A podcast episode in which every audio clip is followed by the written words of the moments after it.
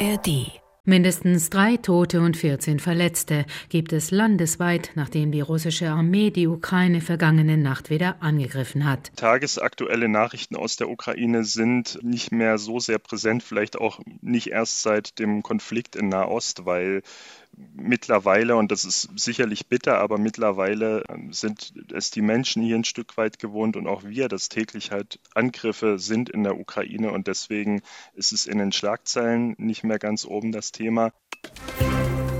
News Junkies. Verstehen, was uns bewegt. Ein Podcast von RBB24 Inforadio. Hallo und herzlich willkommen zu einer neuen Folge von den News Junkies heute am Donnerstag, dem 2. November und heute mit Lisa Splanemann und Ann-Christine Schenten. Hallo. Gestern kam die Nachricht, es seien so viele Orte in der Ukraine beschossen worden wie seit Beginn des Jahres nicht mehr. Knapp 120 Ortschaften sollen von Angriffen betroffen gewesen sein. So hat es der ukrainische Innenminister auf Telegram geschrieben. Also gestern der heftigste Angriff seit Beginn des Jahres und trotzdem war es nicht das große Nachrichtenthema des Tages. Was genau passiert derzeit in der Ukraine? Droht womöglich ein sogenannter Stellungskrieg und wie steht es um die mediale Berichterstattung rund um die Ukraine, auch vor dem Hintergrund des Konflikts in Nahost? Mit diesen Fragen beschäftigen wir uns heute in der aktuellen Folge und wenn ihr keine Folge mehr verpassen wollt, dann lasst uns auch gerne ein Abo da, zum Beispiel in der ARD Audiothek.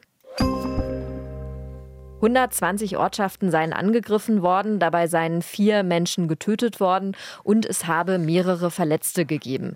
So berichtet es der ukrainische Innenminister auf Telegram, wie die deutsche Presseagentur schreibt. Ja, nach wie vor ist die Kriegssituation in der Ukraine schlimm und vor mehr als anderthalb Jahren hat Russland ja diesen Großangriff auf die Ukraine begonnen und seitdem herrscht dort eben der Ausnahmezustand. Und gleichzeitig erleben wir jetzt gerade ganz konkret, dass die mediale Berichterstattung rund um die Ukraine zumindest aus unserer Perspektive, abnimmt. Gestern noch hat, ähm, wir haben es ja gerade schon gesagt, die Ukraine nach eigenen Angaben den krassesten Angriff seit Beginn des Jahres erlebt. Und wie gesagt, vor einem halben Jahr wäre darüber womöglich noch ganz anders berichtet worden. Und wir haben uns eben gefragt, ob sich da gerade was verändert und ob das eben auch mit dem Konflikt in Nahost zu tun hat, worüber natürlich jetzt gerade auch total viel gesprochen wird. Wir konnten heute Vormittag mit Nils Buhler sprechen. Er ist ARD-Korrespondent in Kiew und wir wollten erstmal von ihm wissen, wie er gestern vor Ort eben mit Blick auf die vermehrten Angriffe die Kriegssituation in der Ukraine wahrgenommen hat und was da gestern konkret passiert ist. Ja, hier in Kiew hat man das auch gemerkt. Äh, wir haben ja hier so eine Luftalarm-App oder die haben alle Ukrainer installiert, diese Luftalarm-App. Und da konnte man auf die Karte gucken und da war fast komplett die ganze Ukraine rot. Also nur wenige Provinzen im Westen, die nicht rot eingefärbt waren, wo es keinen Luftalarm gab. Und hier in Kiew gab es dann auch kurz hintereinander zwei äh, Luftalarm. Hier gab es zwar keine Angriffe, aber äh, eben auch Luftalarm hier in Kiew. Und laut dem Innenministerium hat es dann in 118 Siedlungen in zehn Regionen insgesamt Angriffe gegeben. Und äh, so der Innenminister, das sei die größte Anzahl an Städten und Dörfern, die seit Jahresbeginn angegriffen wurden. Da muss man allerdings so ein bisschen vorsichtig sein mit dieser Bewertung, denn wie es da aussieht, hat er wirklich jedes einzelne Artilleriefeuer mit da hinzugezählt in die Rechnung. Und man muss sich das so vorstellen, in manchen Regionen im Osten, wie zum Beispiel in Kharkiv, da ist halt einfach ständig Artilleriefeuer. Und ähm, das ist immer so. Und deswegen muss man mit dieser Bewertung, das ist wirklich die größte Anzahl äh, an Städten und Dörfern seit Jahresbeginn, die angegriffen wurden. Da muss man so ein bisschen aufpassen an der Stelle. Ich hatte zum Beispiel gestern bei uns äh, Dienst in der Redaktion und sitze auch immer direkt neben den Nachrichten. Und wir beschäftigen uns ja heute mit der Frage, wird gerade eigentlich weniger über den Ukraine-Krieg berichtet vor dem Hintergrund des Konflikts in Nahost. Und wir haben dieses Thema dann auf jeden Fall auch in den Nachrichten gemacht. Trotzdem war mein Eindruck, es war plötzlich nicht mehr die riesige Nachricht, die es vielleicht noch vor ein paar Monaten gewesen wäre. Teilst du diesen Eindruck? Ja, natürlich tagesaktuelle Nachrichten aus der Ukraine sind ähm, nicht mehr so sehr präsent, vielleicht auch nicht erst seit dem Konflikt in Nahost, weil mittlerweile, und das ist sicherlich bitter, aber mittlerweile ähm, sind es die Menschen hier ein Stück weit gewohnt und auch wir, dass täglich halt Angriffe sind in der Ukraine und deswegen ist es in den Schlagzeilen nicht mehr ganz oben das Thema. Trotzdem äh, machen wir weiter aus dem Studio auch viele Berichte dazu und auch nicht immer tagesaktuell, sondern viele Hintergrundberichte, wo dann eben andere Themen Platz bekommen, die vielleicht in der ersten Phase des Krieges äh, eben keinen Platz gehabt hätten. Also ich hatte beispielsweise über eine Aktion in der letzten Woche berichtet. Da ging es um ein Radiodiktat, was hier geschrieben wurde. Das ist eine Aktion zum Tag der ukrainischen Schrift und Sprache, die jedes Jahr gemacht wird. Und die hat natürlich in Zeiten des Krieges eine ganz andere Bedeutung, weil auch viele Menschen, die vorher mehr Russisch gesprochen haben, sich jetzt ihrer ukrainischen Sprache bewusster geworden sind und bei dieser Aktion gerne teilnehmen. Und so ein Thema hätte wahrscheinlich am Anfang des Krieges gar keinen Platz gehabt. Und von daher sind das jetzt auch solche Themen, die wir hier machen und die auch von den Redaktionen in Deutschland genommen werden. Mhm. Die Menschen sind also vielleicht ein Stück weit nachrichtenmüde geworden, zumindest was die aktuelle Berichterstattung angeht. Dafür spielen hintergründigere Berichte jetzt eine größere Rolle. Also man schaut vielleicht tiefer auch in die Ukraine. Tatsächlich hat man ja auch ein bisschen den Eindruck, so wirklich viel tut sich gerade nicht in der Ukraine. Also es gibt nicht die großen Schritte oder Entwicklungen, abgesehen vielleicht vom gestrigen Tag, aber trotzdem wirkt die Situation festgefahren. Du sprichst da einen interessanten Punkt an. Der ukrainische Oberkommandierende hat nämlich in einem aktuellen Artikel gegenüber der britischen Zeitung The Economist nämlich von einem sogenannten Stellungskrieg gesprochen. Er sagt da ganz konkret, das größte Risiko eines zermürbenden Grabenkrieges bestehe darin, dass er sich über einen jahrelangen Zeitraum hinziehen könne. Und was genau damit gemeint ist, also was auch ein Stellungskrieg ist, das hat uns Korrespondent Nils Bula geschildert. Ja, Stellungskrieg heißt, dass es einfach an der Front sehr wenig Bewegung gibt. Also man kann das zum Beispiel in Avdiivka sehr gut sehen. Das ist eine kleine Stadt in der Ostukraine, die ähm, versucht wird, von den ähm, russischen Truppen einzukreisen. Und da gibt es aber nur sehr kleine russische Fortschritte, wirklich sehr kleine Bewegungen an der Front. Wenn man da auf die Karte schaut, die Frontlinie hat sich da in den letzten Tagen und Wochen wirklich kaum verändert, dafür aber sehr hohe Verluste. Also wir hören, dass es sehr große Verluste auf russischer Seite geben soll, dass dort äh, Tausende in, in wenigen Wochen gefallen sind, weil dort auch Bataillone ohne große Artillerieunterstützung dort in die Schlacht geschickt werden. Und da spricht man von regelrechten Fleischangriffen. Also da merkt man schon, wie zynisch das auch alles ist und wie viel Menschen und Material dann in so einem Stellungskrieg verloren geht. Also eine festgefahrene Situation mit schlimmen Folgen, wie Nils äh, hier erzählt. Das heißt auch, dass für die mediale Berichterstattung, dass die eben weniger wird, weil es vielleicht auch vermeintlich weniger zu vermelden gibt. Das wollten wir noch mal genauer von ihm wissen. Das kann schon der Fall sein und ist, also ist sicherlich auch so, weil es gibt gerade eben nicht so viel Bewegung an äh, der Front. Trotzdem beschäftigt natürlich die Menschen hier der Krieg. Also es gibt ja Siedlungen, die werden einfach jeden Tag beschossen, sind die ganze Zeit unter Artilleriefeuer. Und ähm, von daher ist äh, die Situation ja unverändert äh, kritisch und schlimm für die Menschen dort vor Ort. Also, die Aufmerksamkeit der Welt, die ist gerade nicht nur in der Ukraine und die ist vor allem im Nahen Osten. Das ist natürlich auch erstmal ganz verständlich, denn der Krieg in Israel und Gaza, der geht gerade mal einen knappen Monat und der Schock des Angriffs der Hamas, der sitzt tief und viele fürchten um die Sicherheit der Zivilisten in Gaza, aber auch um die Sicherheit der Menschen in Israel. Und wir wollen den Krieg in der Ukraine jetzt auch gar nicht mit der Krise im Nahen Osten vergleichen, aber trotzdem merkt man einfach, wir erfahren gerade etwas weniger über die Ukraine und vermutlich spüren das ja auch die Menschen in der Ukraine selbst.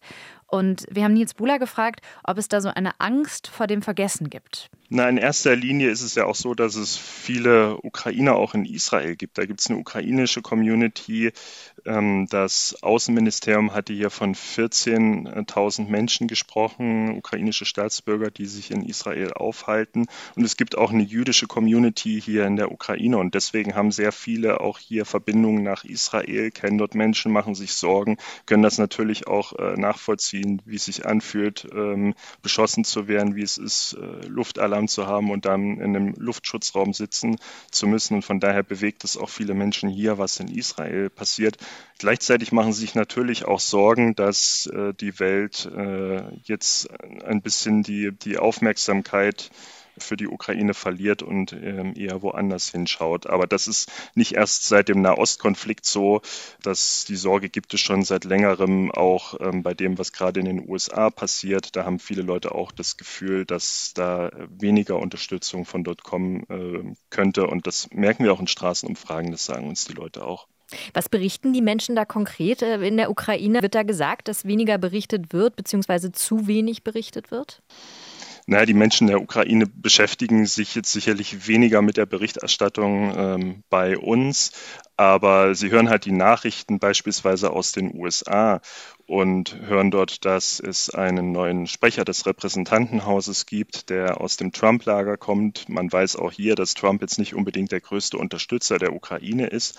Und die USA sind einfach ein sehr wichtiger Unterstützer, weil sie sehr viele moderne Waffensysteme liefern, weil sie ähm, an militärischer Unterstützung an absoluten Zahlen gemessen auch bisher die meiste Unterstützung geliefert haben haben. Und deswegen bereitet das natürlich schon den Menschen Sorgen in dem Land, wenn es dort solche politischen Entwicklungen gibt. Und ähm, damit wächst die Sorge, dass äh, auch künftig die USA der Ukraine weniger helfen wird. Ja, Nils erwähnt hier die Rolle der USA und die ist tatsächlich nicht unwichtig in diesem ganzen Konflikt. Nur wenige Tage nach dem terroristischen Angriff der Hamas auf Israel gab es erste Stimmen von amerikanischen Politikern, die ein Ende der Waffenlieferungen an die Ukraine forderten. Und der rechte Senator Josh Hawley von den Republikanern, der hat am 9. Oktober zum Beispiel auf Twitter geschrieben, Israel sieht sich einer existenziellen Bedrohung ausgesetzt. Jegliche Finanzierung für die Ukraine sollte sofort nach Israel umgeleitet werden. Und da hat uns Ukraine-Korrespondent Nils Bula erzählt, wie die Ukraine aktuell auf genau solche Aussagen reagiert. In den letzten Tagen hat sich beispielsweise Zelensky dann auch mit ähm, amerikanischen Vertretern getroffen, mit Abgeordneten aus dem Kongress und das als starkes Signal äh, für die Unterstützung der Ukraine bezeichnet. Also da ist man schon jetzt bemüht, scheinbar die Aufmerksamkeit darauf zu lenken, äh, auf die Unterstützer und ähm, sich da auch präsenter mit ihnen äh, zu zeigen. Und auf der anderen Seite kann man auch beobachten, die Ukraine will jetzt auch ihre eigene Rüstungsindustrie stärker aktivieren und ähm, selbst sozusagen für sich Waffen produzieren, um da auch ein Stück weit unabhängiger zu werden. Was wären denn da mögliche Folgen? Also könnte das bedeuten, dass da äh, künftig weniger Waffen bzw. Hilfslieferungen Richtung Ukraine kommen?